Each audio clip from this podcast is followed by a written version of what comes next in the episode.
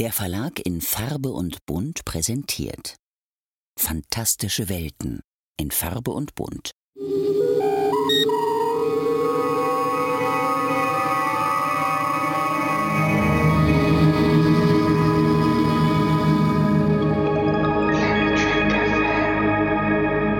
Guten Tag. This is Terry Farrell coming from Santa Monica, California to wish you all a fantastic second season rewatch on Planet Trek FM.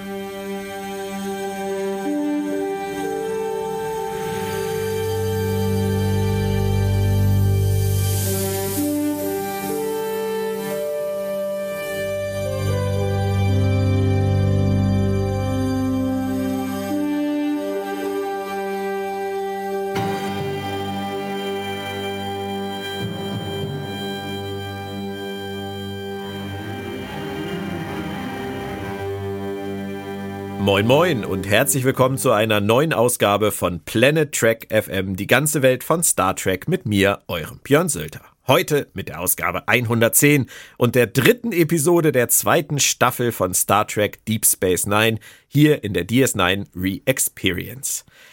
Ja, was sollen wir sagen? Es geht endlich weiter. Endlich reisen wir wieder nach DS9, um die vor Weihnachten gesponnenen Fäden aufzunehmen. Wir haben es immer noch mit dem ersten Track Dreiteiler der Franchise-Geschichte zu tun und schließen diesen heute mit dem dritten Teil The Siege, die Belagerung ab. Dazu begrüße ich auch in diesem Jahr meine Podcast-Partnerin, die Autorin, Übersetzerin und Kolumnistin Claudia Kern. Hallo Claudia. Hi Björn. Die Pause war unfreiwillig und länger als geplant. Du freust dich aber sicher genauso wie ich darüber, dass es weitergeht, oder? Ja, auf jeden Fall. Also ich habe auch gestern Abend mit ähm, großer Vorfreude die äh, dritte Folge ähm, angeworfen und mir meine Notizen gemacht und mich äh, bestens, glaube ich, hoffe ich, vorbereitet auf das, worüber wir jetzt heute sprechen ja. werden. Aber es gibt halt immer mal so Dinge, die passieren, ähm, wo man dann einfach auch mal eine Auszeit machen muss. Ich sehe das so und ich bewundere tatsächlich unsere Kollegen zum Beispiel von Track am Dienstag, die seit ich weiß nicht wie vielen Jahren, ich glaube fünf Jahren ja jede Woche dienstags und teilweise auch noch freitags senden und das offensichtlich schaffen, das komplett losgelöst von irgendwelchen alltäglichen Dramen und Problemen zu tun. Das ist für mich tatsächlich überhaupt nicht vorstellbar und deswegen höchsten Respekt an die Kolleginnen, dass die das so schaffen. Ähm, wir machen jetzt weiter und ich glaube, bei Deep Space Nine, so vom Alter der Serie her, ist es auch nicht schlimm, dass es jetzt ein paar Wochen gedauert hat, oder?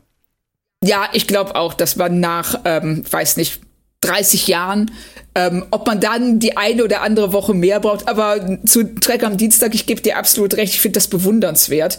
Und ähm, also so eine Selbstdisziplin, die habe ich nicht mal in meinem normalen Alltag, geschweige denn äh, bei den Podcasts, aber Respekt. Ja. Absolut. Der Dreiteiler, der war bisher für uns, ich würde mal sagen, er war soweit gut, wobei die zweite Folge etwas schwächelte. Äh, schauen wir einfach mal, wie dieses Experiment, und das war's für Star Trek ja damals noch, weil es was Neues war, hier nun in den Hafen gebracht wurde. Bevor wir loslegen, blicken wir einmal wieder kurz auf die Fakten, Story und Drehbuchstamm von Michael Piller. Ähm, der 2005 verstorbene Autor und Produzent hat 38 Track-Episoden und das Drehbuch zum Film Star Trek Der Aufstand verantwortet. Davon 14 mal TNG, 15 mal DS9 und 9 mal Voyager. Das hier ist seine achte Beteiligung bei Deep Space Nine. Zuvor schrieb er aber immer im Team oder lieferte nur die Story-Idee. Hier kam nun aber das erste Mal bei DS9 beides aus seiner Hand. Regie führte Winrich Kolbe, der 48 Mal für Track im Einsatz war. Dies hier war seine vierte von 13 Episoden bei den Niners nach Past Prologue, Vortex und The Homecoming. Kolbe verstarb ebenfalls leider schon 2012. Und zum Schluss noch zu den Einschaltquoten. DS9 holte in der Woche 3 dieser Staffel am 10. Oktober 1993 nach einem 9.7 Rating zum Auftakt wieder das gleiche 9.0 Rating wie mit Folge 2 und somit erneut etwas mehr als 8,5 Millionen Fans ab. Bei TNG lief einen Tag später am 11. Oktober 1993 der Auftakt des Zweiteilers Gambit, der Schachzug, und holte in den USA doch etwas stärkere 11,9 Millionen Zuschauer vor die Schirme. Zum Inhalt der Folge noch. Bajoranische Nationalisten nehmen die Station ein, unwissend, dass sich Cisco mit einem Teil der Mannschaft dort versteckt hält. Ihr Plan? Sie wollen die Eindringlinge davon überzeugen, dass die Waffen, mit denen sie kämpfen, von Cardassier-Stamm. Das klingt nach viel Action. Wollen wir in den Teaser hüpfen? Oh ja, bitte. Am Anfang erklärt Cisco erstmal alles. Das fand ich so ein bisschen expositionsmäßig, aber aber nur ein ganz winziges bisschen. ja, er kam so rein, das war so ein bisschen so hör mal. ja, ja, genau so.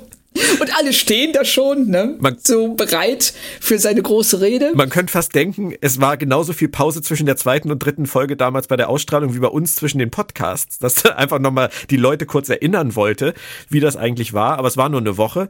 Ich finde es aber immerhin schön, wie er das einordnet, weil das ist halt nicht nur ein Job, den er da macht. Es ist in gewisser Weise auch Berufung, Herzensangelegenheit und er stellt ja auch heraus, dass viele von seiner Besatzung schon mit Bayo auf irgendeine Weise verbunden sind ähm, daraus resultiert dann auch, dass keiner weg will. Obwohl er seiner Crew echt einen Freifahrtschein ausstellt. Ich finde ja diese 100% ziehen mit Sache immer ein ganz kleines bisschen drüber. Wie geht's dir? Ja, es ist schon, ich, ich, ich mag es, wenn dann wenigstens einer sagt, wisst ihr was, Leute, äh, ich, kann das, ich respektiere das total, was ihr macht, aber ich bin raus. Und ähm, weil einfach nur um dann zu sehen, wie die Person, in diesem Fall Cisco, darauf reagiert, ob das wirklich ehrlich war was er gesagt hat. Also, dass er nicht nur so tut, weil er weiß, dass eh alle mitziehen, sondern dass er dann auch dieser Person sagen würde, ja, das ist okay, dann geh ruhig, hier ist dein Platz auf dem Runabout und alles Gute. Ja, ich glaube ihm das aber tatsächlich. Ich habe ihm seine Rede ich abgenommen. Glaub, ja. Geht mir auch so. Und ich habe dann halt noch zwei andere Theorien gehabt. Einerseits, äh, dass sich einfach in der großen Runde keiner traut, das zu sagen und nach dem Meeting rennen sie dann alle zu den Evakuierungsschiffen. Oder die andere Variante, dass es so gar nicht gedacht war von ihm, dass er ähm, gar nicht wollte, dass irgendjemand dann die Hand hebt und sagt, ich bin dann mal weg, sondern das war halt die Info und jetzt kann jeder damit machen, was er will und in Wirklichkeit sind halt ein paar gegangen. Ja, also das ähm, ist eine Theorie, die mir sehr gut gefällt. Also gerade die, ähm, die zweite, dass er es einfach nur ähm, sagt, hier, das und das ist die Situation, macht damit, was ihr möchtet. Und ähm, ich muss aber nur kurz die äh, Statistin, die arme Statistin ansprechen, die direkt neben Cisco steht, die mit der lustigen Frisur, die so aussieht, als ob sie ähm, so, ein, so einen riesen Schokoladenkuchen auf dem Kopf hat. Und die hat ja keinen Text, aber die ist die ganze Zeit mit ihm im Bild. Während er redet. Und man merkt, sie steht da sagt so, oh fuck, was mache ich denn jetzt? Wie, und dann steht sie mal, dann nickt sie mal, dann guckt sie mal zur Seite. Die, äh, die haben ihr halt, merkt man richtig, nicht gesagt, was sie tun soll, aber sie weiß halt, jetzt guckt hier die ganze Nation zu. Also ich muss jetzt hier irgendwas machen. Ja, ja. Und sie weiß nicht was. Und die ständige Angst, dass dieser Schokoladenkuchen aussah. vom Kopf fällt. Richtig, genau. ja, es ist doch schön. Also sie ist mir nicht so aufgefallen wie dir. Echt? Tatsächlich nicht. Also guck noch mal rein, weil das ist wirklich, es ist einer meiner Lieblingsmomente in der ganzen Folge. Wow. Die, wie, weil sie das so, das ist ähm, einfach so das, das englische Wort awkward. Ja passt total auf sie in dem Moment. Ja, aber wenn man sich mal so vorstellt, wir, wir haben ja auch schon mal durchaus in Teams oder in Firmen gearbeitet und du hast da irgendwie so ein Gruppenmeeting und stehst plötzlich, ohne das gewollt zu haben, neben dem Chef, der eine Rede hält. Oh ja, das fühlt genau, sich genau, genau so das an. ist der Moment. Das ist ja. der Moment. Und du, richtig, und in dem Moment, äh, da kannst du sicher sein, deine Nase juckt, du musst niesen, du merkst auf einmal, du musst aufs Klo oder sonst irgendwas, aber du stehst da und du kommst nicht weg und alle gucken dich irgendwie an. Mhm. Aber du kannst nichts machen. Ja. Also es ist eine ganz blöde Situation. Von daher haben sie sie ja perfekt schauspielerisch eingefangen. Ja, super. Also sie äh, macht das auch. Ähm, für das, was sie da tut, wirklich gut. Sie nehmen sich dann ja auf jeden Fall erstmal Zeit für die Figuren. Das fand ich schön. Quark denkt wieder nur an Profit. Man merkt aber an der Szene mit Quark und Rom, finde ich sehr, sehr schön, dass Rom langsam wirklich cleverer wird. Das wollte ich, das habe ich mir tatsächlich hier äh, aufgeschrieben. Äh, Rom durchschaut Quark langsam. Also er am Anfang redet er ihn ja, also schmeichelt er ihm ja und sagt äh, so, ach ja, deine äh, dein, deine Wohltätigkeit, die kennt ja keine Grenzen und du machst das so toll, dass du diese, dass du halt möglichst viele Leute äh, äh, in, diese Evaku dieser Evakuierung beteiligen willst, dass du dir Sorgen machst um die Menschen. Und äh, ich habe aber nicht den Eindruck, dass er das wirklich ernst meint. Weil er schnallt ja dann auch ganz schnell, dass Quark eigentlich nur seinen Platz auf dem Runabout verticken will. Ja, aber das finde ich halt schön. Es ist zumindest so ein bisschen fließend. Nork wirkt immer noch ein bisschen debil in der Art und Weise, wie er sich gibt. Ja. Aber du merkst halt, dass da die Figur, die wir später dann kennen, tatsächlich langsam drin ist. Stimmt. Der blickt jetzt schon langsam, also die kommt jetzt schon langsam raus diese äh, Figur. Und das ist auch gut so, weil ähm, gerade so eine Figur wie Rom, die halt sehr ähm, eindimensional ist, einfach nur als dumm geschildert wird und als jemand, der von Quark ständig ausgenutzt wird. Das kannst du nicht fünf, sechs, sieben Staffeln durchziehen. Das ist, ähm, das macht dann auch dem, weder den Schauspieler, weder den Zuschauern noch dem Schauspieler Spaß. Haben sie ja vielleicht auch realisiert. Denke ich auch. Dann kommen die O'Briens, bei denen ist irgendwie immer Feuer unterm Dach, wenn man die sieht, oder? Ich, ich habe mir das, ich habe mir das auch gedacht, dass ähm, du siehst schon, die Aufblende kommt und du siehst Keiko an, es gibt gleich Stress. also, die hat diesen Blick, der einfach sagt, ähm, wenn du jetzt reinkommst, du fängst eine. Und so ist es ja dann auch. Äh, O'Brien kriegt ja dann direkt die Packung, weil er ja sein Pflichtgefühl gegenüber der Sternenflotte und der Station ihrer Meinung nach über das Wohl seiner Familie stellt. Genau, das kann sie nicht akzeptieren. Und ich habe mich gefragt, was schreibt Michael Piller da? Ich habe im ersten Moment gedacht, das ist ein Klischee, was sie da verbraten. Und Keiko wird hier wieder nur für dicke Luft missbraucht. Ähm, aber dann habe ich mir gedacht, Miles war eigentlich früher, wenn wir uns mal zurückerinnern an die Enterprise-Zeit, er war ein besserer Elektriker mit so einem 9-to-5-Job. ja. Das ist das, richtig. was Keiko geheiratet hat. Und genau dass er jetzt hier auf DS9 diesen Karrieresprung gemacht hat, äh, vielleicht ist das gar nicht das, was sie sich vorgestellt hat. Das äh, blickt ja einige Male durch. Also es, ähm, es ist jetzt vielleicht äh, zu viel rein interpretiert, aber äh, es muss auch kein Zufall sein, dass sie so lange bei ihrer Mutter war. so, die längste so. Geburtstagsparty der Welt. ja, die war echt lang. Und ähm, dass sie, ähm, sie wollte sich, sie wollte vielleicht gar keinen Offizier, der Karriere macht, der sich engagiert. Sie wollte den Elektriker, der morgens mit der Brötchendose aus dem Haus geht, abends um fünf wiederkommt und dann sitzen sie um sechs zusammen beim Abendessen. Ja, genau. Keiko wollte. Und das hat sie nicht bekommen. Sehr schön. Ja, ja, das ist. Also ich, also ich mag die Interpretation sehr viel mehr als die Vorstellung, dass Michael Piller uns ja einfach nur ein Klischee ja. hinwirft. Ja, ich, ich halte es eigentlich auch für überinterpretiert meinerseits.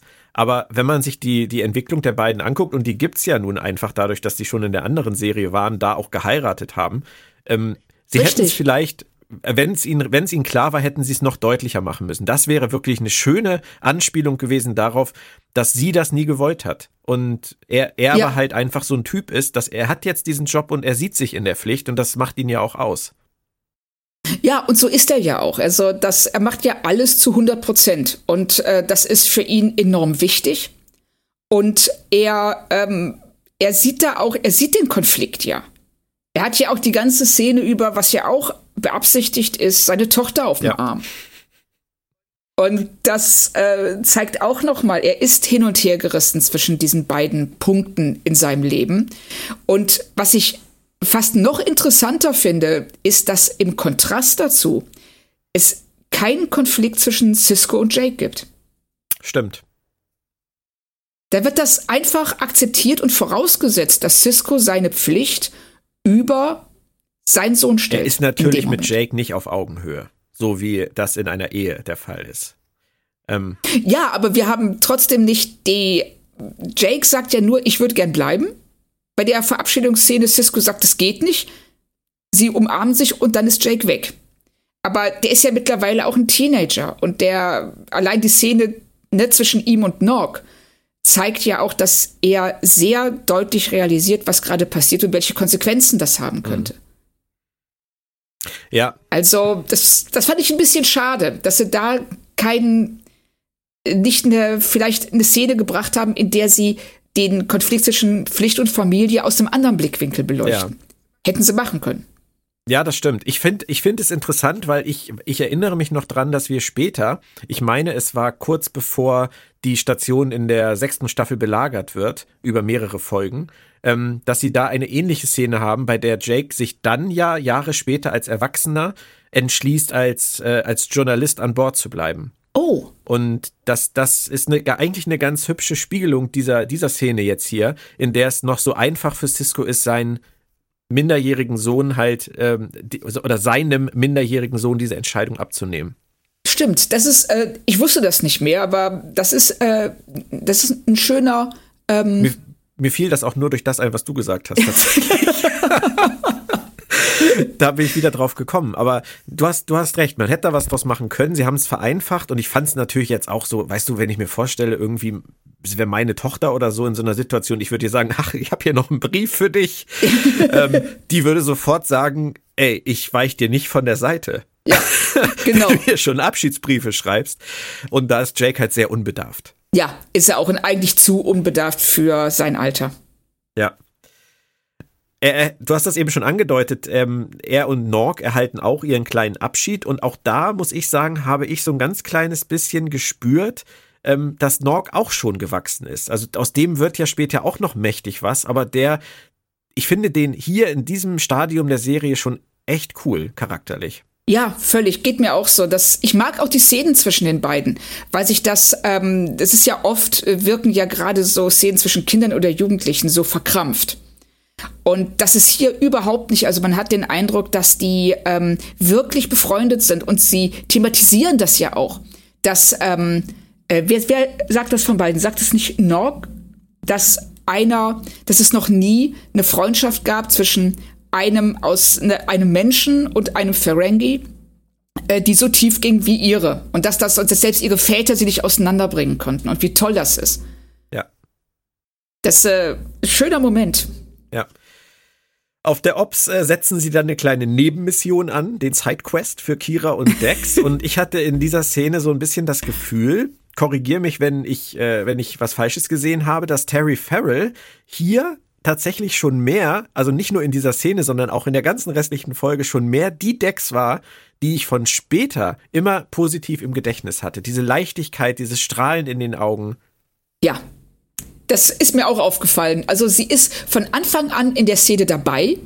Sie ähm, neigte ja in gerade der ersten Staffel dazu, sehr passiv zu sein und das scheint aufgefallen zu sein.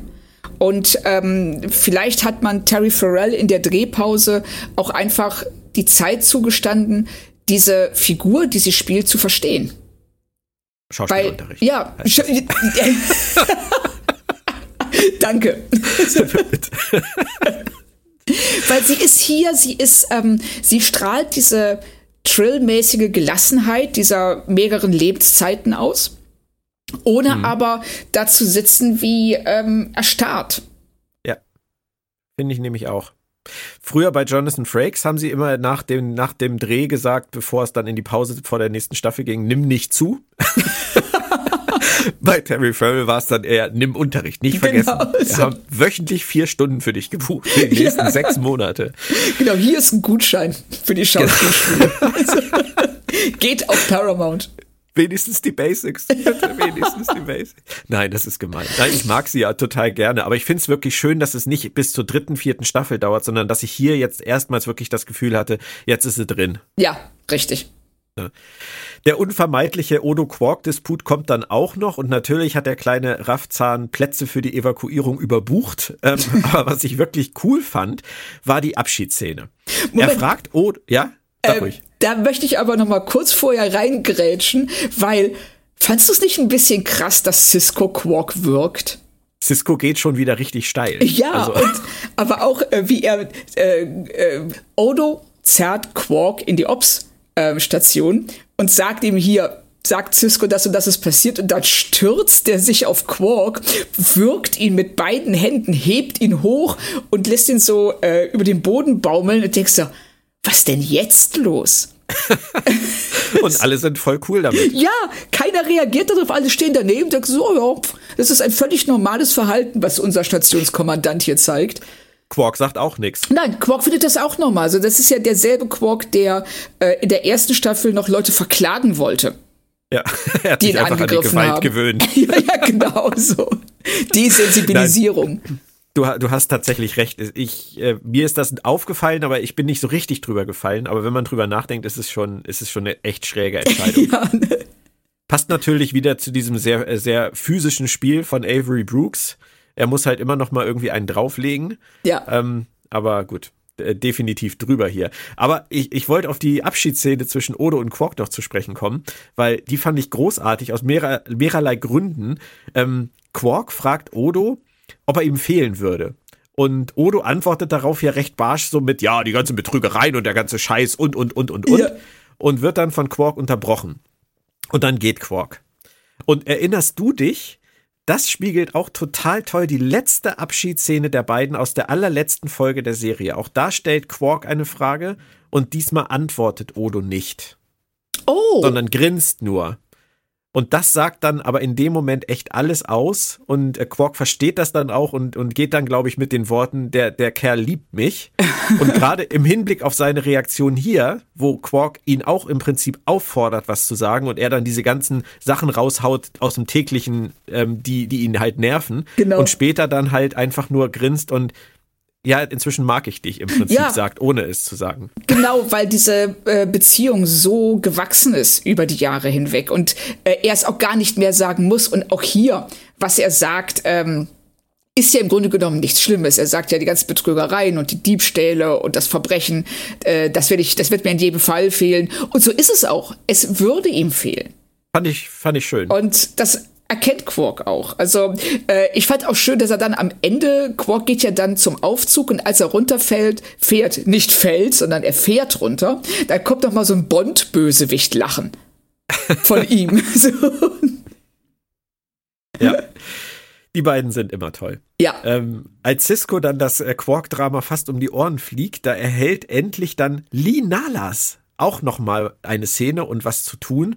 Ich habe mich so ein bisschen bei Lee Nalas in dieser Folge wieder gefühlt, ähm, wie ich selber gerade jetzt am Anfang des Jahres 2022 in so einer latenten Frühjahrsmüdigkeit, bei der ich mich zu allem wirklich äh, quälen muss und mir ständig selber in den Arsch treten muss, irgendwelche Dinge zu tun. Und so wirkt Lee Nalas für mich hier die ganze Zeit. total. Also der ist, das ist so, der hat auch die ganze Zeit diese, äh, dieses, diese leidende Miene aufgesetzt. Dieses, ich will hier nicht sein, ich find's hier scheiße, ich möchte, ich, ich wäre am liebsten allein in meiner Hütte im Wald und würde Netflix gucken und ich muss hier stehen und das Symbol von Bajor geben den Helden und äh, also diese Lustlosigkeit und Antriebslosigkeit, die er äh, dann ja kurz hier in dieser Szene fallen lässt, als er dann die Bajoraner dazu bringt, sich zu beruhigen und auf der Station zu bleiben und nicht den Runabout zu stürmen. Das ist dann schon das höchste der Gefühle. Man merkt, er rafft sich richtig dazu auf. Ich weiß nicht, ob man das so hätte spielen müssen. Es ergibt Sinn bei dem, wenn man das Ende der Folge bedenkt, aber ich weiß nicht, wie fandst du es? Also ich, ich fand es ein bisschen bemüht. Du hast eben gesagt, er will nicht da sein an diesem Ort und er will nicht diese Figur sein. Ich würde es viel einfacher, glaube ich, sagen, er will nicht er sein. Ja, Ich stimmt, glaube, er, stimmt. er fühlt sich so unwohl in seiner Haut mit seinem Leben, mit seiner Lebenslüge. Ähm, aber das ist halt so eine Selbstaufgabe, die er da zur Schau trägt. Also Ja. das, das gibt auch ganz viele Einstellungen in dieser Folge, wo er im Hintergrund steht und den Kopf aufstützt, wo ich echt so denke, Alter, penn nicht ein. Ja, penn jetzt nicht genau, ein. genau. Also er wirkt das st- stimmt diese Lebensmüdigkeit, die ähm, lässt, die wirkt auch schnell wie Langeweile. Genau. Und dass er lebensmüde ist in gewisser Weise, das erfahren wir in dieser Folge ja auch noch. Ja, Aber das, das eine ist halt nicht unbedingt das andere. Also ich, ich, mir war es auch ein bisschen viel. Mir war halt dieses Gefühl, dass der Typ irgendwo in der Ecke lehnt und du wirklich immer zu ihm hingehen musst und sagen musst, jetzt dein Auftritt, ja, sprich bitte, irgend, mach was. Und er dann, ah, ja. Und dann kommt seine pathetische Rede, klar, funktioniert ja auch, aber ich habe mir gedacht, immerhin tut er mal was. ja, genau. Das ist so, da hat so den, den Eindruck, er rafft sich jetzt mal auf, was zu tun. Und ähm, es funktioniert ja auch dann, aber es hat dann keine Konsequenz für ihn. Also er Nee. lernt daraus, äh, er zieht auch nichts daraus. Nee, und da müssen wir unbedingt nachher noch drüber sprechen. Ich habe äh, zum Ende dann ein Zitat für dich von Ira Stephen Bear zur Figur Lee Nalas. Und ähm, ich, da musst du mich dann unbedingt nochmal drauf ansprechen, weil ich finde, dass das, was du gerade gesagt hast, mit er lernt nichts daraus. Das ist der wichtigste Punkt, den sie bei der Figur des Lee Nalas ignoriert haben, nämlich, dass man immer noch irgendwas aus seinem Leben machen kann. Ja, Und genau. ähm, da, da kommen wir nachher zu, weil das Zitat ist wichtig. Für den Moment, für den Hinterkopf noch eine Sache. Morn, die feige Sau, der nutzt die Chance und haut ab. Soweit ich mich erinnere, bleibt das ein Muster in der Serie, oder? Dass er immer der Erste ist, der wegrennt. Das weiß ich nicht. Also das weiß ich tatsächlich nicht mehr, aber ich find's schön, wenn es so wäre. Ja, ich glaube tatsächlich, dass er bei jeder, bei jeder Gelegenheit äh, sofort erstmal lieber den Rückzug antritt. Wenn, wenn irgendwo demonstriert wird gegen irgendwas, ist er immer mit dabei. fackelt ihn ab, fackelt ihn ab. Das kann Morn ganz gut, aber wenn es halt irgendwie hart auf hart kommt, ist er weg. Ja, Also, sehr schön. Müssen wir mal drauf achten, ob ich das richtig in Erinnerung habe. Da bin ich Und dann nochmal. Quark und Rom. Ähm, sein dusseliger Bruder hat sein Ticket an ein Dabo-Mädchen verkauft oder für ein Dabo-Mädchen benutzt. Ähm, das ist jetzt definitiv Rom 2.0. Aber ja, also das habe ich auch wirklich, da- das hat mich wirklich gefreut. Da äh, in dem Moment auch Quarks Gesicht zu sehen, der auf einmal merkte, wie sehr er seinen Bruder unterschätzt hat. Ja. Und das Und ist ein vielleicht ist cooler es Lita. Moment. Vielleicht Ja, ist es Lita. genau, genau. Das erste Date. Von dem wir nie was erfahren haben. Richtig, genau. Ich weiß gar nicht, ab wann äh, Chase Masterson überhaupt in der Serie mitspielt, muss ich ehrlich Das weiß sagen. ich Aber ich nicht. glaube, das Keine dauerte Ahnung. nicht so lange. Also ich meine auch, dass wir sie jetzt relativ bald zu sehen kriegen. Hm. Ich würde auch sagen, in dieser Staffel vom Gefühl her. Aber wir warten das mal ab. Aber das in, mein, in meinem Kopf ist das der Moment gewesen, wo Rom Lita das Ticket von Quark fürs, fürs Evakuierungsshuttle gegeben hat. Und das war der erste Moment, wo die beiden sozusagen ihre Liebe begründet haben. Also ich finde das einen sehr schönen Gedanken und ähm, würde auch sagen, wir, äh, wir schreiben das einfach so in unseren Kopfkanon rein Ja. und ähm, behalten das so. Und wenn wir Chase Masterson das nächste Mal sehen, fragen wir sie danach, warum sie eigentlich in dieser Folge nicht genannt wurde, obwohl sie doch offensichtlich im Shuttle war. Richtig, weil es kann nur sie gewesen sein. Es kann nur sie gewesen sein, ja. So, so ist das jetzt und so sehen wir das. Und dann geht's los, dann kommen die Bajoraner, also die bösen Bajoraner kommen dann und erstmal ist klar, die Niners, die warten jetzt erstmal ab. Aber dafür haben Kira und Dex was zu tun auf der Suche nach ihrem Fluggerät. Und ähm, ich dachte mir so, diese Palukos, diese bajoranische Riesenspinnen, Hund, Riesenspinnen, irgendwas. Also meins wäre das jetzt nicht, weder zum Treffen noch zum Essen. Wie geht's dir Doch. da? Also beim Essen wäre ich auf jeden Fall dabei. Also schön, ja klar, schön Spinne im Teigmantel. Ja, Aber ja nicht warum so groß nicht? und pelzig. Nein. Ja, ich meine, du, also du machst den Pelz ja ab, das machst du im Allgemeinen bei Kühen auch. also, Ja, gut, okay. Also wenn du das mal bereitest und ich nur, ich, ich erst kommen muss, wenn es fertig ist, ist es vielleicht okay. also, das, also das schmeckt bestimmt gut. Könnte ich Ja, mir vorstellen. Also ich habe würde es jetzt bisher. nicht selber häuten wollen. Äh, nein, aber das würde ich bei anderen Tieren vielleicht jetzt auch nicht. Wobei ähm, man da mal auch mal kurz äh, Dex Biologiekenntnisse anprangern muss, weil sie sagt, dass ähm, die Trill allergisch sind gegen Insektenbisse und Spinnen sind alles, aber keine Insekten. Ist, ist, das, ist das ihr Fachgebiet oder muss, muss das ein Fachgebiet sein, damit man dieses Allgemeinwissen irgendwie Also- ausfahren kann? Also ich würde sicher. sagen, dass gerade wenn du gegen etwas allergisch bist, weißt du normalerweise, äh, das zu unterscheiden von Dingen, gegen, du, gegen die du nicht allergisch bist.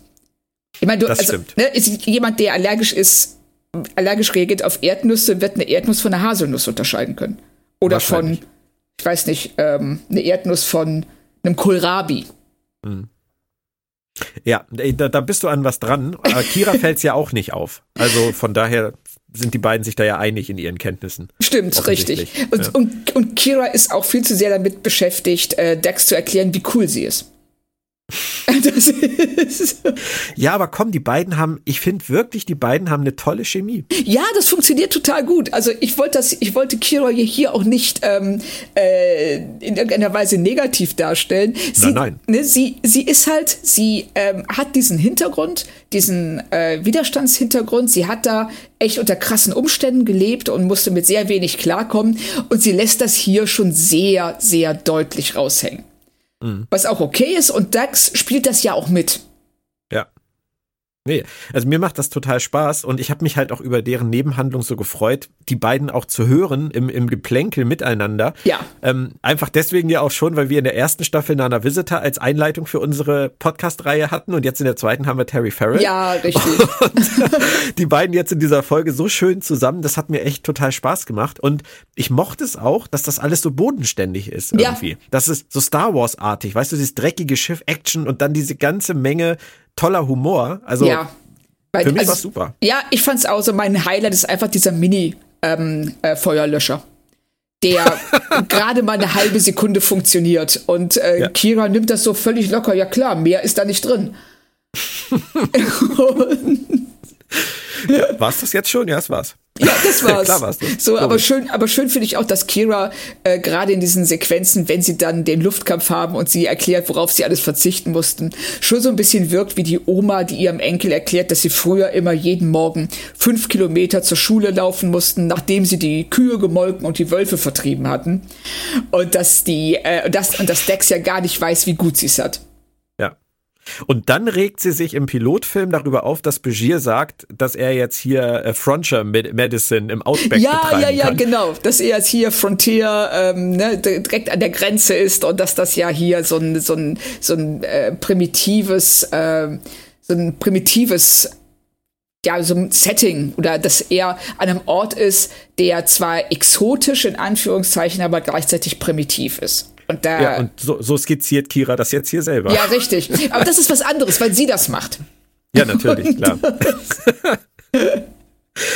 Da ist auch wieder was dran. Auf jeden Fall läuft das dann ja alles bis zu deren Absturz äh, sehr rasant durch. Also ich habe mich da bestens unterhalten. Ja, das gefühlt. war super. Und auf DS9 ähm, stellen sich, das fand ich auch gut, die Bajoraner immerhin nicht so doof an, dass sie auf den Trick jetzt reinfallen würden. Also es geht gar nicht so sehr darum, sie zu überraschen, dass sie noch da sind, sondern es geht am Ende darum, was sie jetzt wirklich vorhaben, wie gut der Plan ist, sie zu informieren, dass die Cardassianer in der Sache drin hängen. Und das finde ich eigentlich eine ganz gute Entscheidung, weil alles andere hätte ich nicht geglaubt. Ja, richtig. Also dass dieser General, der wurde ja auch schon eingeführt als jemand, der nicht dumm ist. Sein, ähm, sein, äh, wie heißt der, Colonel Day, glaube ich. Genau, ja. Der ähm, ist ja dann so auch der Antagonist, der sehr überheblich, sehr arrogant agiert und ähm, dann natürlich auch von einer Falle in die nächste stolpert. Wobei, ähm, eins musst du mir erklären. Weil, und ich hoffe wirklich, dass du es mir erklären kannst, denn ich verstehe es nicht. Warum machen Cisco und die anderen das? Warum sind die da? Also. warum sind sie da? Du meinst, warum sie auf der Station geblieben ja, sind? Ja, warum bleiben die auf der Station? Weil sie mussten doch nur, also Kira und Dex sollen ja dieses ähm, Manifest des äh, Frachters äh, den Ministern geben und dann können doch die Minister einfach dem General sagen, äh, hör mal, sorry, wir haben uns da vertan, dass die Waffen sind von den Kardassianern, zieht bitte ab. Das war doof jetzt. Warum? Äh, sagen, ich, möchte eine mehr, mehrteilige Antwort geben. oh, ähm, bitte. Also grundsätzlich, ich halte Cisco jetzt mal zugute, dass er der Meinung war, man solle die Station jetzt nicht einfach aufgeben. Mit all dem, was da so drauf ist und so weiter. Also, dass er Leute an Bord lässt, die dafür, die das zumindest im Auge behalten, was die da machen, könnte ich noch nachvollziehen. Nicht, nicht so viele, wie es am Ende sind, sondern da hätten auch sicherlich irgendwie drei gereicht oder so. ähm, er braucht für seinen Plan eigentlich nicht so viele Leute. Stimmt. Und er braucht diesen Plan auch nicht, meiner Meinung nach. Also Nein. ich hätte es mir folgendermaßen vorgestellt, diese Bajoraner kommen auf die Station, sagen, huch, hier ist ja gar keiner. Und dann kommt Ciscos Stimme über alle Lautsprecher auf der Station und sagt, hier ist Cisco, wir haben Beweise dafür, dass ihr fehlgeleitet wurdet. Bitte hört uns zu, können wir uns irgendwo friedlich unterhalten. Genau. Und hätten Cisco und Krim sich in Ciscos Büro getroffen, hätten das geklärt, hätten gewartet, bis die Beweise bei der Ministerkammer sind und die Sache wäre erledigt gewesen. Richtig. Oder sie wären einfach über erst gar nicht, hätte erst gar nicht Dex und Kira von Bord geschickt, sondern dem General einfach das Manifest gegeben. Und dann wäre die Folge. Ja, ja, wobei, äh, er weiß ja, er weiß im Zweifelsfall ja vielleicht nicht, an wen er gerät. Okay, und er war sich stimmt. vielleicht sicherer, dass die Minister da die bessere Wahl sind als irgendein General, den er ja. einmal getroffen hat, wie wir wissen, aber von dem er nicht weiß, ob er ihm wirklich trauen kann. Richtig, und er weiß ja auch gar nicht, ob die diesen General schicken würden.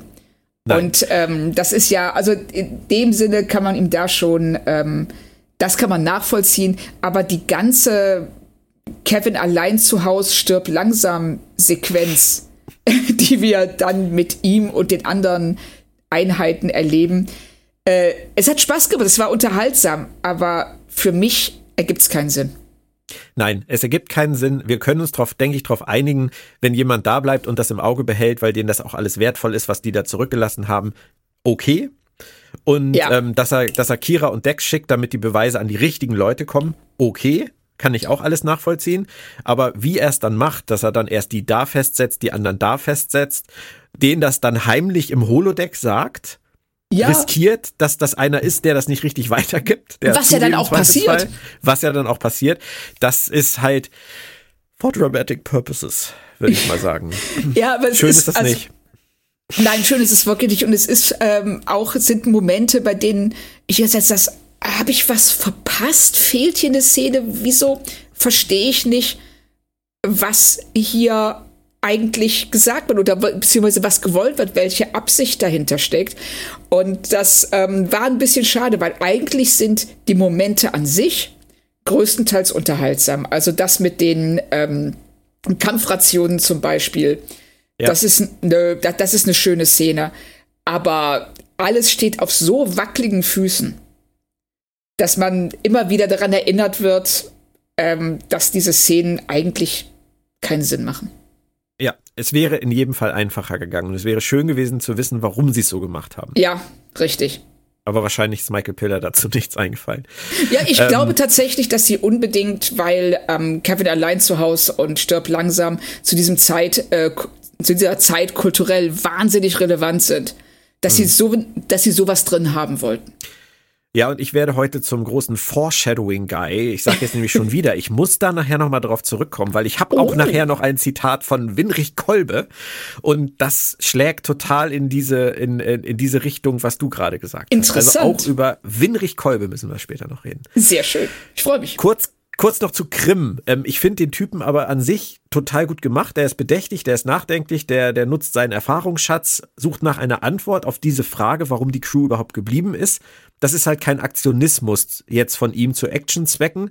Und er spielt mit Ciscos Baseball rum, der natürlich noch da ist, weil Cisco noch da ist. Das sind so Sachen, ja, die gefallen mir dann wieder. Das, das meine ich ja. Also, dass die Momente an sich sind wirklich schön. Das ja. ähm, auch hier Krim ist eine Figur, man merkt, der ist nicht dumm, der ähm, hat Respekt vor Cisco und er weiß, dass das, was ihm hier präsentiert wird, zu, zu gut ist, um wahr zu sein. Mhm. Und, ähm, und wir haben dann eben in Day jemanden, der ähm, äh, dieses, äh, diesen Respekt nicht hat und auch dieses, ähm, diese Ruhe und ähm, diesen Erfahrungsschatz nicht hat und die dann letzten Endes anlügt. Ja, wobei da gibt es ja noch einen anderen Grund für, zumindest habe ich das so verstanden, aber da kommen wir gleich zu. Ich wollte noch kurz auf deine Kampfrationen zu sprechen kommen. Ja. Ähm, Begier, der sagt so im Nebensatz, dass er schon als Student Müsli mit mehr Nährwert herstellen konnte. Ja. Und da habe ich in dem Moment nur so gedacht, okay, das ist, das ist Begiers Ego. So ja. ist er, so ist er von Anfang an. Er hat so diese Grundarroganz. Aber auf der anderen Seite ist das auch ein erster kleiner Hinweis auf seine genetische Aufwertung, von der ehrlicherweise die Macher hier natürlich aber auch noch nichts wussten. Richtig, aber es ist, aber es ist gut, wenn so Sachen, die erst im Nachhinein ähm, erfunden werden, ähm, dann doch funktionieren. Also auch durch so kleine Bemerkungen, die nicht beabsichtigt waren, aber die zufällig einfach richtig gut da reinpassen. Sowas mag ich und da, da achte ich auch sehr drauf, um halt zu gucken, ob die Sachen wirklich überhaupt nicht zusammenpassen. Also gerade so in dieser Begier-Geschichte, das haben wir ja sehr spät erst erfahren und haben dann viele auch damals gesagt, das passt überhaupt nicht zur Figur. Ja. Ähm, ich glaube gar nicht mal, dass das so ist. Also zur Figur aus der ersten Staffel und den ersten Folgen passt es nicht. Ich glaube, da sind wir uns einig. Aber also, vielleicht kommt es auch jetzt schon rein. Ja, also das wäre die, also wie er in den späteren ähm, Staffeln geschildert wird, auch dieser diese Tragik, die ihm zugrunde liegt, die ähm, kommt hier noch überhaupt nicht raus. Also das ist auch eigentlich nicht nachvollziehbar, dass das die gleiche Figur sein soll. Ja. Aber ich finde es, ich finde letzten, ich finde eigentlich gut, was sie mit ihm gemacht haben, weil, also zumindest in meiner Erinnerung. Wir werden sehen, wie sich das gehalten hat, wenn man so jetzt am Stück alle Staffeln guckt. Habe ich den Eindruck gehabt, dass es ihm schauspielerisch und auch, äh, dass es der Figur an sich gut getan hat. Ja, er ist ja einer meiner Lieblinge geworden. Ja, tatsächlich. Genau, war bei mir auch so. Hm. Zum Plan, den Cisco verfolgt, hast du eben schon relativ viel gesagt und hast ihn ein ganz kleines bisschen zerlegt. Ähm, ich möchte aber zumindest noch anmerken, dass ich es mag, dass das so dezent abgeht alles. Weißt du, sie nehmen so nach und nach Gefangene. Ähm, das finde ich lebt so ganz gut von der Atmosphäre. Sie überziehen da nicht. Die tun jetzt nicht so, als wäre das die größte Schlacht des Universums, die sich hier abspielt. Das ist alles so low-key. Weißt ja. du, so wie so ein Schachspiel. Dass das keinen Sinn ergibt, steht auf dem anderen Blatt, aber ich mag zumindest, wie sie es inszeniert haben. Ja, also das, ähm, das ging mir auch so. Die, ähm, ja, wie bereits gesagt, die einzelnen Momente sind echt okay und unterhaltsam. Und ich finde auch schön, dass Cisco von Anfang an sagt, äh, bitte bringt niemanden um. Ja. Ich möchte hier, genau. das, äh, was interessanterweise bei Kira und Dex überhaupt gar keine Rolle spielt, die ja bei diesem Luftkampf ähm, direkt erstmal das gegnerische Schiff abschießen, was dann explodiert. Aber ja. die Bajoraner auf der Station, die werden halt anders behandelt und da sagt man, bitte bringt die nicht um. Weil die letzten Endes nichts dafür können. Sie sind zwar trotzdem, also ob die Waffen jetzt von den Kardassianern stammen oder nicht, sie sind trotzdem ähm, ja fremdenfeindliche Nationalisten. Ja. Das ändert ja da nichts dran. Aber nee. trotzdem, ich, ich finde es gut, dass Cisco da auf den Wert des Lebens pocht. Mhm. Wenn er nicht gerade Quark wirkt. ah, immer diese Nadelstiche, Frau Kahn, das ist nicht nett. Äh, nach und nach setzen sie dann aber ja alle fest und bereiten ihren finalen Move vor sollte man meinen, die Wahrheit verkünden. Und das würde sicher auch total toll klappen an dieser Stelle, wenn es neben Crim nicht noch diesen äh, bereits erwähnten Day gäbe, den Kreisvollpfosten der Woche, will ich mal sagen, der alles sabotieren will. Er hat echt eine doofe Rolle, könnte man meinen, aber das hast du eben gar nicht erwähnt. Der Typ gehört zum Kreis. Ja, Genau, das ähm, ist der Punkt, der mir dann auch prompt einfiel, nachdem ich es gesagt hatte. Das ist Ach. natürlich. Ja, aber mir fiel es auch erst später tatsächlich wieder ein in der Folge. Ich habe an der Stelle, wo er, wo er äh, zu Crim geht und einfach sagt hier, nö, es hat nichts Interessantes gesagt, da habe ich mir gedacht, okay, das ist der Vollpfosten der Woche. Ja. Der, der seine eigene Agenda verfolgt und gar nicht schnallt, was da eigentlich los ist. Aber er ist, er hat ja eine Agenda, eine ganz eindeutige. Richtig. Ja. Also das fiel mir dann auch, ähm, jetzt, als ich es gerade gesagt habe, fiel mir ein, das wird ja an dem Punkt aber auch noch gar nicht klar. Das äh, wird ja erst später klar. Ja. Oder? Ja, ne? Ja, ja, ja, ja, ja, gut. ja genau. Oh, okay, gut. Ähm, und äh, ohne, ohne ihn wäre die Sache jetzt ja auch, also spätestens ganz chillig erledigt gewesen. Aber sie brauchen ja noch die extra 15 Drama-Minuten, die waren ja noch auf der Uhr. Und äh, das gab uns dann zumindest noch ein bisschen Zeit, äh, Kira und Dex durch den bajoranischen Dschungel zu folgen. Äh, hm. ja.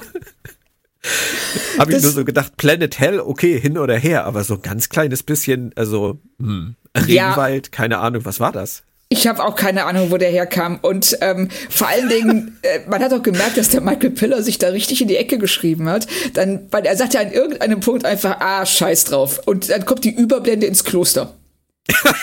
so. Weißt du, ich, ich glaube, die haben sich, die beiden, also Kira und Dex, die sind direkt in Barals Arboretum abgestürzt. Ja, genau.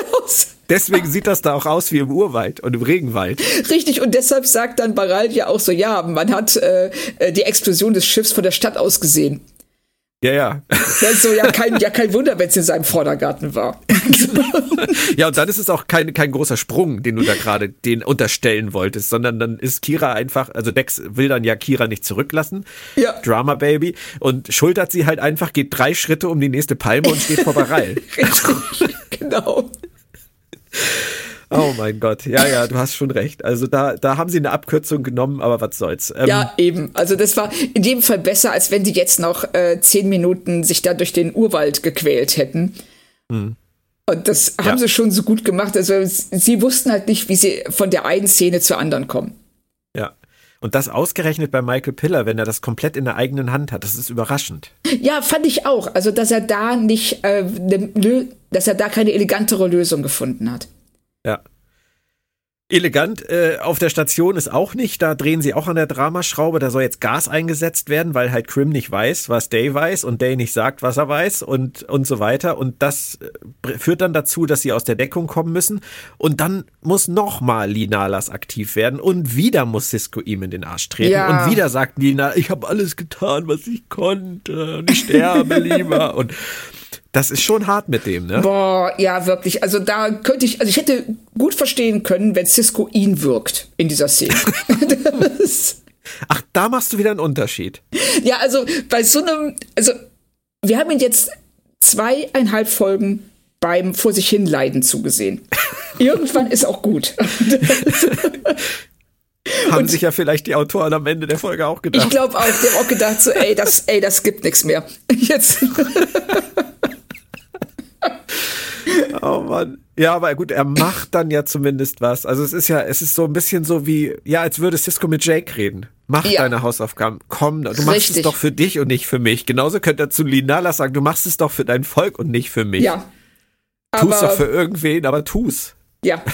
Aber er ja. ist, äh, er ist jemand wirklich, der schlurft die ganze Zeit hinter allen anderen her und äh, wird dann ab und zu mal rausgeholt oder eingebettet, wie du schon sagst, wie er sich mit dem Kopf auf irgendwas stützt oder sich gerade Kissen holt oder sich mal kurz hinlegt und so dieses äh, er ist einfach jemand, der ja klar gesagt, der kriegt den Arsch nicht hoch, obwohl man ihm tausendmal die Hand reicht und obwohl er sieht, dass wenn er was tut, er ein Resultat erzielt.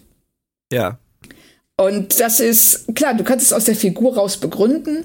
Er lebt mit einer Lüge und er wird immer wieder gezwungen, diese Lüge zu wiederholen. Ähm, aber es dreht sich total im Kreis und ich finde es schade, dass sie da nicht mehr rausgeholt haben. Ich habe gerade so gedacht, falls irgendjemand da draußen Lust hat, einen, einen Screen Capture zu machen von einer Szene, wo ähm, Linalas im Hintergrund einer Szene mit aufgestütztem Kopf irgendwo steht oder sitzt, bitte daraus ein Meme machen, bei dem Linalas eine Riesentüte im Mund hat. Und das dann bitte bei Twitter posten und uns verlinken. Das würde mich sehr freuen. Das hätte ich wirklich sehr gerne. Und ich nehme an, du meinst keine Aldi-Tüte. Keine Aldi-Tüte, auch keine Raumschiff Eberswalde Jutetasche. Ich meine tatsächlich so, so eine. Oh Mann. Ähm, bevor wir bei Linalas weitermachen, noch kurz zwei Anmerkungen zu Szenen, die sie da so zwischengeschnitten haben. Kira ist ja inzwischen dann im Kloster mit Dex angekommen. Ich fand Dex in Werdegrobe ziemlich gut. Ja. Also das, ihr stand auch die Bajorana-Nase. Ja. Das geht immer richtig schnell mit sowas, ne? Ja, also das ist, ich finde das auch schön, dass die Bajoraner offensichtlich so darauf vorbereitet sind, dass Fremdweltler äh, sich äh, als einer von ihnen ausgeben müssen, dass sie immer so einen Satz Nasen bereitlegen haben. so. Oh, oh meine, das ist wahrscheinlich fürs bajoranische Dankbarkeitsfest, wenn Fremdweltler, wie du so schön sagst, zum bajoranischen Dankbarkeits Dankbarkeitsfest kommen und so richtig schön äh, sich, sich einfügen sollen ja, in die ja, Kultur. Dann werden diese Nasen verteilt. Genau. Deswegen haben die die im Kloster immer auf Tasche. Aber egal. Es gibt dann auch noch diese kurze Szene mit Quark und Begier, die nicht viel Gehalt hat und nur, die sollen jetzt halt für Ablenkung sorgen. Das habe ich gar nicht so richtig verstanden, was da jetzt eigentlich abgeht. Nein, ich auch Aber nicht für ein Schmunzeln war das auch gut, vor allem wie Quark seine Mugi verteidigt. Ja, genau. Und, und dass er dann nochmal, ähm, äh, dass nochmal betont wird, oh, guckt mal, Geld ist nicht alles oder in diesem Fall goldgepresstes äh, Latinum ist nicht alles. Ähm, das, das, das, menschliche Leben oder das Leben an sich ist mehr wert und so weiter. Das, ähm, das zeigen sie uns dann noch mal, dass Quark eben von seiner eigenen Gier ähm, ja das Opfer seiner eigenen Gier wird. Hm. Zurück zu Lee. der strafft sich dann noch mal richtig und konfrontiert den einzigen, der es regeln kann, nämlich Crim.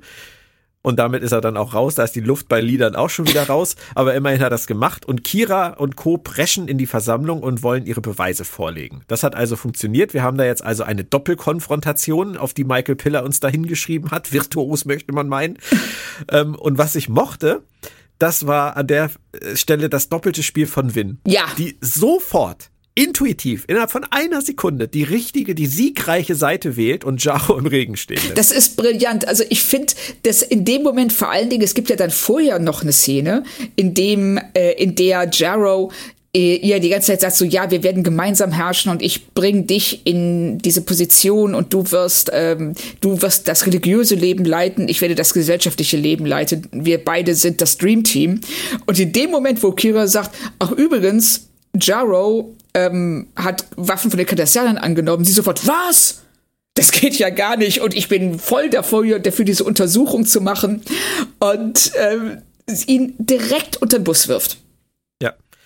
Das schwächt natürlich auch nochmal enorm diese Figur des Jaro, der in der ersten Folge des Dreiteilers super war. Ja in der zweiten äh, zum, zum Bond-Bösewicht in der Höhle abstieg und jetzt in der dritten ist er eigentlich nur noch, ja, er ist eigentlich kaum mehr anwesend. Er geht dann am Ende aus der Tür und ward nicht mehr gesehen. Ja, und er ist wirklich auch, ähm, sie haben ihn so schwach geschrieben, weil jemand, der, ähm, der in der ersten Folge eben noch äh, sehr geschickt und diplomatisch agiert und betont, dass er als Politiker andere Dinge sagen muss als die, die er als Privatperson sagen würde, jetzt dann immer weiter diesen über ja diesen Absturz erlebt über den Bondbösewicht bis hin zu einer Figur, die einfach nur schwach und dumm ist. Hm. Und ja, schade. Ja, wirklich sehr, sehr schade. Also das ist eine vertane Chance. Da hätten sie sehr viel mehr draus machen können. Und das ähm, haben sie dann, da haben sie ihr Pulver komplett bei Win verschossen. Mhm. Ja, aber sie wollten halt Win stärken an der Stelle, weil sie Versteh die behalten. Ich. Ja, genau. Aber sie haben Jaro halt sehr abgekanzelt. Ja. Also ich meine auch schon alleine als Kira da in der, in der Ministerrunde ihre Rede hält, da sitzt Jaro ja ganz im Hintergrund, auch so zurückgelehnt auf seinem Stuhl und sagt dann nichts mehr. Ja, warum nicht? Also ne? das äh, er hätte das gar nicht zulassen dürfen, dass sie äh, diese Rede hält, weil ihm muss klar sein, was dabei rauskommt. Ja, und was aus ihm wird, erfahren wir gar nicht. Erfahren wir später auch nichts mehr? Weiß ich nicht mehr. Ich auch nicht. Ich glaube nicht. Ich glaube, der kommt nicht mehr vor. Das ist natürlich bitter. Also es ist für, also für Jaro ist das ein bitterer Abgang. Ja, wir werden das im Auge behalten. Das ist ja hier, ist ja hier ein Rückblickcast und kein, kein Foreshadowing-Cast, auch wenn man das manchmal denken könnte. Aber das weiß ich tatsächlich nicht. Also, ähm, Krim, der konfrontiert auf jeden Fall dann derweil Day und auch da scheint alles geregelt. Wie so oft in dieser Folge denkt man jetzt aber. Aber dann muss halt noch der finale Bums folgen. Und zwar, dass Day sagt, nein, das kann ich nicht akzeptieren. Und seine Waffe zückt. Haben wir wieder Zeitlupe? Ich habe gar nicht drauf geachtet. Ich auch nicht. Und schießen will. Und Nilana, Ninalas, ohne dass ihm jemand gesagt hätte, er muss jetzt aktiv werden, rettet Cisco das Leben und darf endlich sterben. Ja. Und warum macht Day das? Was erhofft er sich davon? Es würde sich nichts ändern. Er ist halt ein böser Terrorist. Ja, und das ist so schwach. Also die, da fehlt jede Motivation. Ich meine, das ist eine Figur, die wir eh äh, kaum kennengelernt haben. Der seine einzige Charakterisierung ist, gehört zum Kreis. und, und, ähm, und der muss dann als äh, Bedrohung, als letzte Bedrohung und als, ähm, soll man sagen, als äh, Ausfahrkarte für Lee fungieren. Und das ist echt billig. Also das äh, da hat mich auch, also das Lee sich dann opfert und sagt, äh, off the hook after all. Jetzt kann ich endlich loslassen. Ich weiß nicht, was er im Deutschen sagt. Das ähm, fand ich auch. Ah. Es, also es ja. hat mir nicht gefallen, sagen wir es so. Ja. Ja, ja, er zitiert ja Cisco an der Stelle. Ja, ja, genau, richtig. Und ähm, ich glaube, im Deutschen sagt er äh, irgendwie sowas im Sinne von, wie Sie schon gesagt haben oder so. Ja. Oder so, dass ja, dass halt Cisco recht hatte mit dem, mit dem, was er gesagt hat. Aber ja, also ich fand es auch, ich fand das von Day halt nicht gut erarbeitet. Also wir sind weit davon entfernt, dass hier irgendwas gut erarbeitet ist an dieser Stelle. Es ist gar nicht erarbeitet, es ja. ist einfach nur da. Und ähm, Lee jetzt so diesen pathetischen Heldentod sterben zu lassen, äh, wo er dann wirklich einmal in der Folge wirklich selber seine Energie bündelt und, und diesen, ja, gut. Ich finde es auch billig. Also muss ich, muss ich ehrlich sagen. Ja. Ich habe mich auch gefragt, musste sein Opfer für die Sache sein? Ich weiß es nicht. Also ich finde, dass ähm, es. Ich weiß nicht, was das über diese Figur sagen soll. Weißt du? Ähm, das kann ich dir gleich sagen. Jetzt kommen wir nämlich zu dem, was ich vorhin ah, äh, angerissen was Mr. Bear gesagt hat. Ja, aber erst sage ich dir, was Peter Allen Fields gesagt hat. Der empfand nämlich den Tod von Linalas als komplett sinnlos und hat, hätte sich das anders gewünscht. Und Ira Stephen Bear hat das dann kommentiert und gerechtfertigt, indem er sagte, ähm, ich übersetze das mal jetzt parallel. Äh, ich war einfach der Meinung, dass ein Mann, der eine Lüge gelebt hat, so lange Zeit, dass der am Ende irgendeine Form von Wiedergutmachung brauchte. Eine, die auch in gewisser Weise Selbstaufgabe und äh, ähnliches involviert. Ja, was ist totaler Bullshit? Äh, ich meine, Entschuldigung, weil er gibt sich ja die ganze Zeit selber auf, indem er die Lüge lebt. Das ist ja schon die Selbstaufgabe. Ja. Und wenn er dann am Ende einfach nur den Stecker zieht, ähm, indem er sich opfert, um diese Lüge aufzugeben und sich dann von die Selbstaufgabe aufzugeben? ja, ich finde das auch schwierig, vor allem weil ja, er hat sich für Cisco geopfert aber sagen wir mal, es war, es ist ja auch eher ein Reflex, wenn man sowas macht. Ja. Also wenn jetzt, wenn, wenn du jetzt irgendwo, wenn wir jetzt beim Einkaufen stehen und, und ich sehe, dass da irgendeiner bewaffnet um die Ecke kommt, der auf dich zielt, dann springe ich dem ja nicht in den Schuss, weil ich sterben will. Richtig. Im Zweifelsfall, weil das so ein Reflex ist, dass man irgendjemanden schützen will. Genau, genau. Das ist also, das nächste Problem. Wieder, du, du hast völlig recht, weil äh, er macht das, weil er Cisco schützen will, nicht weil er sterben will. Oder weil diese, diese, diesen, dieser Instinkt, also du denkst in diesem Moment ja nicht so. Und dass er das aber dann dreht, noch während er stirbt und sagt so, oh geil, jetzt bin ich aus der Nummer raus, super. Und das dann auch noch Cisco sagt, als ob er damit Cisco irgendwas bewiesen hätte. Das ist, äh, also da gebe ich Peter Allen Fields zu 100% recht, das äh, ergibt vorne und hinten keinen Sinn. Aber vielleicht ist es so, wie wir vorhin äh, amüsiert gesagt haben, vielleicht waren sie einfach der Meinung, dass die Figur auserzählt ist. Ja. Vielleicht, das habe ich auch irgendwo gelesen mal, ähm, wäre Richard Beimer auf Dauer zu teuer gewesen und sie waren sich sicher, dass sie ihn eh nicht nochmal kriegen oder eh nicht nochmal bezahlen wollen ja. können. ich meine, für die gelangweilte Nummer muss man die noch nicht bezahlen. ähm, von da, sie haben ja später auch mit Shakar eine Figur eingeführt, die so ein bisschen in diese Richtung geht. Mhm die ja auch dann besser funktioniert hat, würde ich sagen. Und ähm, von daher, Shakar übrigens, fällt mir gerade ein, ist der gleiche Schauspieler äh, später dann gewesen, der den Flaschengeist äh, bei der Dr. Crusher Folge im Fake äh, Irland gespielt hat. Oh, auch ähm, eine der ganz großen Folgen. Fiel mir nur gerade so ein, wo ich Shakar sage. Aber ähm, von daher glaube ich, sie wollten einfach das Thema abschließen. Ja, also das steckt definitiv dahinter, das würde ich auch so sagen. Und sie haben sich leider für eine Variante entschlossen, die ähm, sehr billig ist. Und vor allen Dingen in Anbetracht der Tatsache, dass er in der ersten Folge des Dreiteilers ja noch versucht, von der Station zu fliehen. Also offensichtlich nicht so lebensmüde ist, dass er den Selbstmord anstrebt, sondern sich dieser Lüge entziehen will.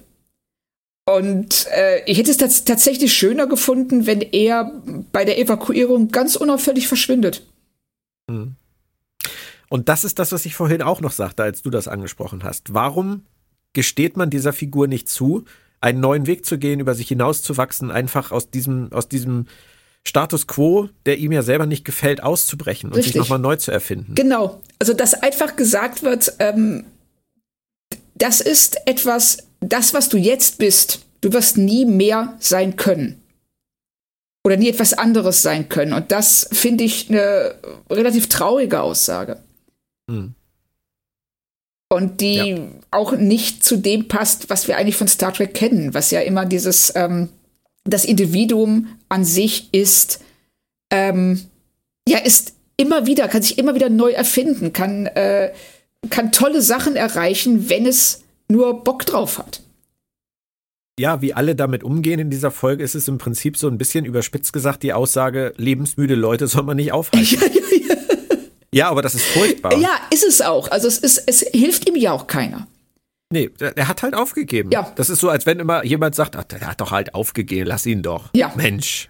Richtig. Wenn er jetzt sich da runterstürzen will, der hat doch nichts mehr. Ja, genau. Das ist, genau ja. das ist es. Und ähm, dass, äh, dass ihm auch keiner hilft. Also sagen wir es mal, man könnte argumentieren aus heutiger Sicht raus, wenn man ihn so sieht, dass der, dass der einfach Depressionen hat. Ja. Und dass niemand sich da mal beflissen fühlt, zu sagen, hast du schon mal überlegt, ob du nicht mal mit jemandem reden möchtest. Mhm.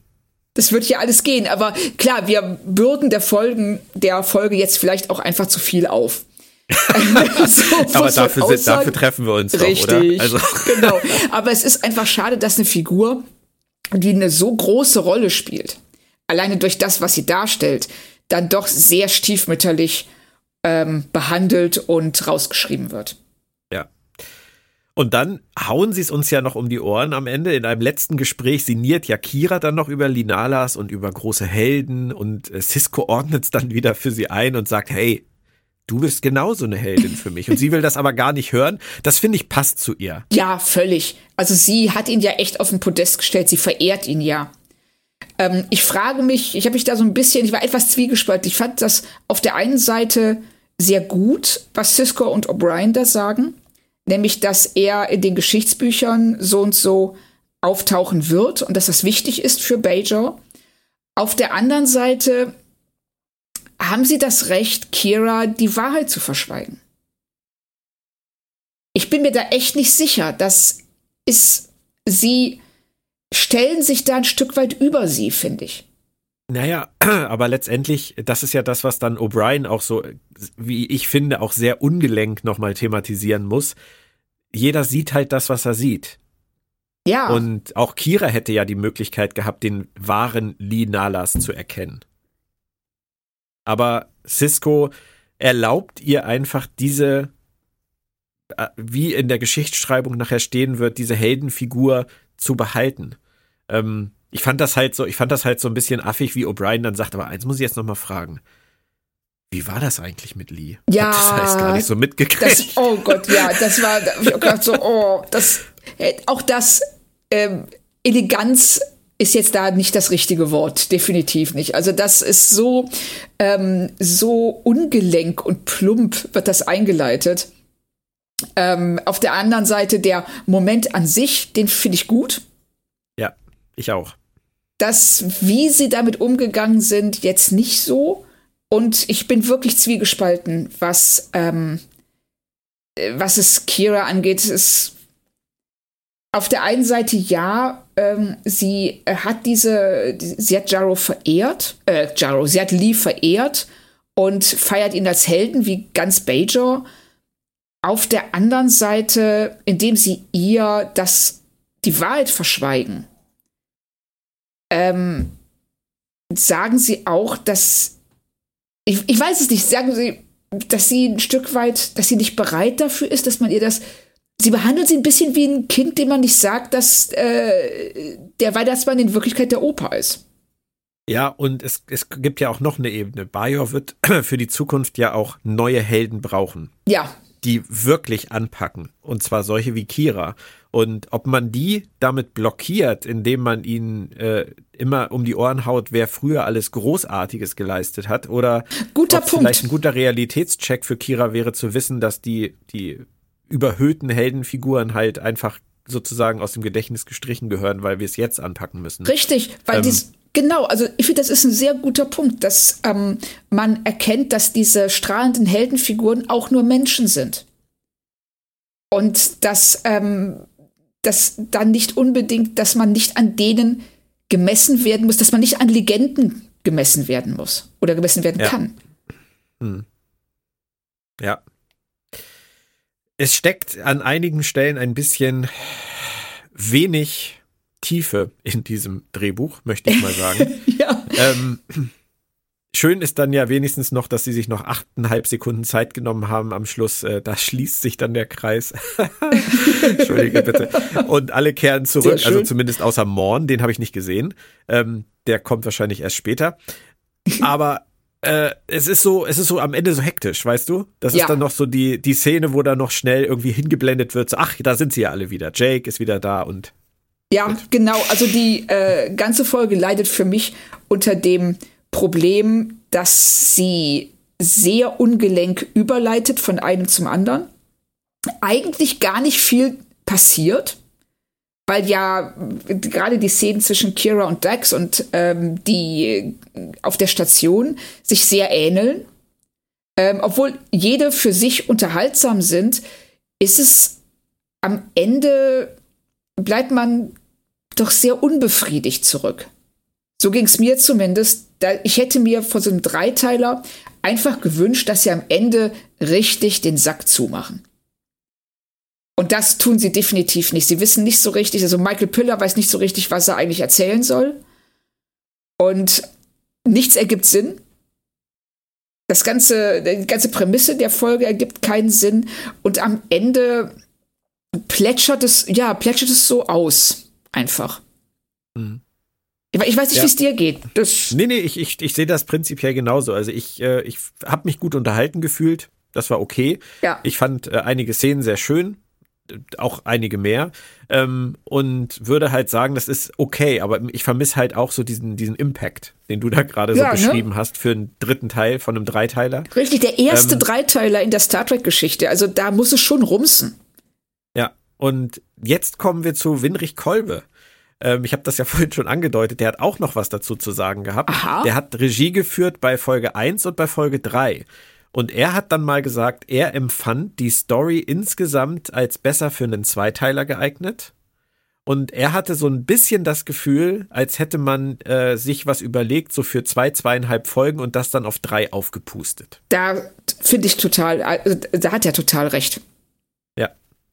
Das, da ist auch mein Gefühl. Ja, also da ist vieles, was wirklich Füllmaterial ist, was man hätte rausnehmen können und ähm, was auch eine bessere Folge oder einen besseren Dreiteiler ergeben hätte. Ja, der bessere Dreiteiler wäre der Zweiteiler gewesen.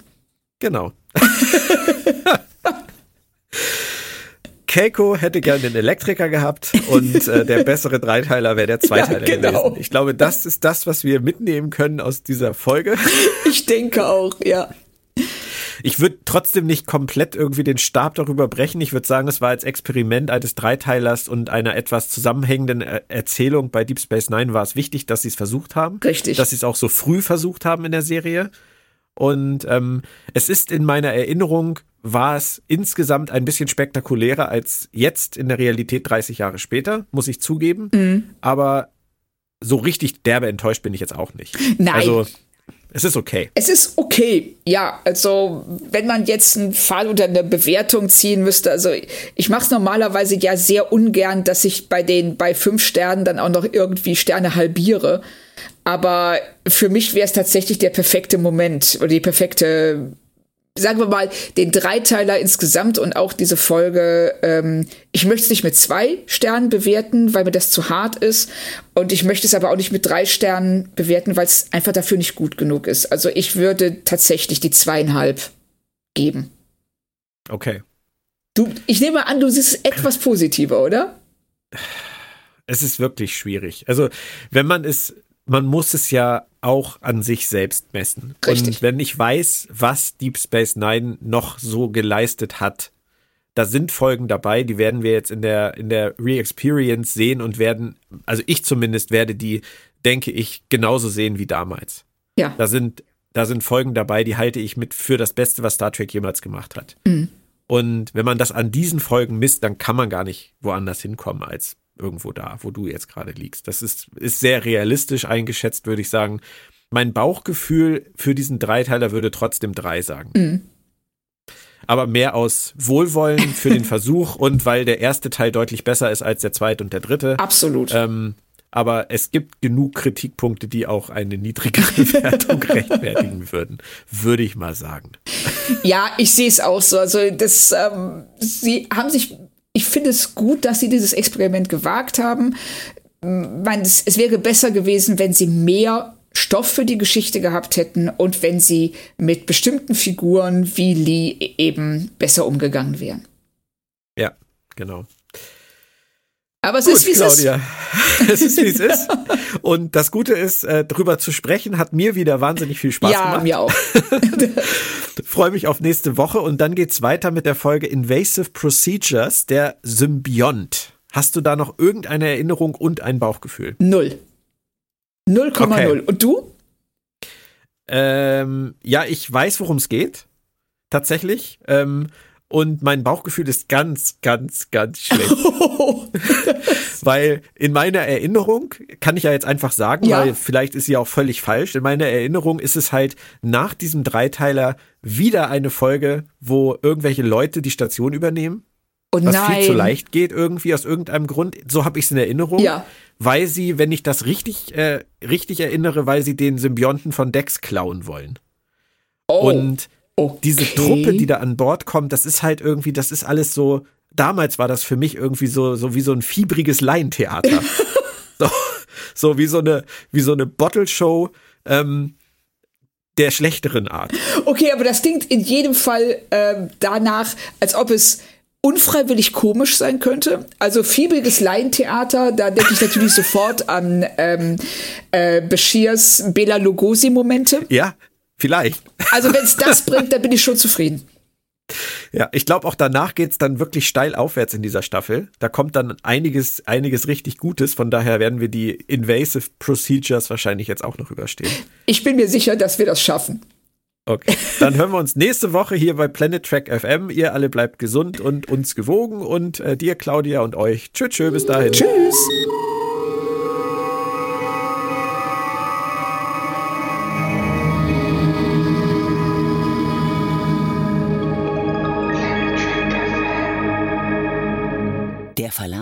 Farbe und Bunt präsentiert. Fantastische Welten in Farbe und Bunt